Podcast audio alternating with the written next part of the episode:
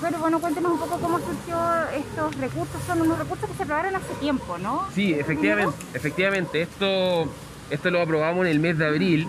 Ahora, hace unas semanas ya se empieza a repartir, donde, como muy bien dijo el intendente, son más de 5.000 los beneficiados entre ellos personas mayores y también eh, cuidadores y cuidadoras de acá de toda la red en las 38 comunas de la región de Valparaíso.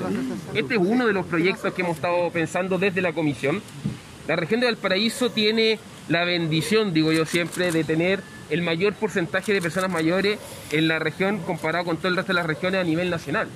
Por lo tanto, aquí las políticas públicas tienen que ser sumamente claras y tienen que ser rápidas. Y en ese contexto, también en el futuro vamos a tener los kits de apoyo al adulto mayor. Y esperamos, con el compromiso del intendente que lo dijo hace un momento, poder continuar con un programa de apoyo en salud mental.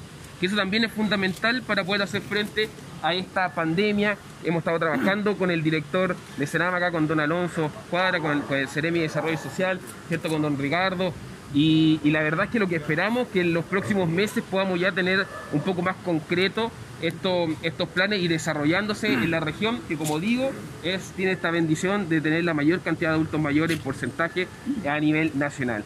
Así que desde el Consejo Regional nosotros vamos a seguir haciendo todos los aportes posibles para las personas mayores de, de la región y el intendente sabe que va a contar con nuestro apoyo, al igual que el director y el Ceremi.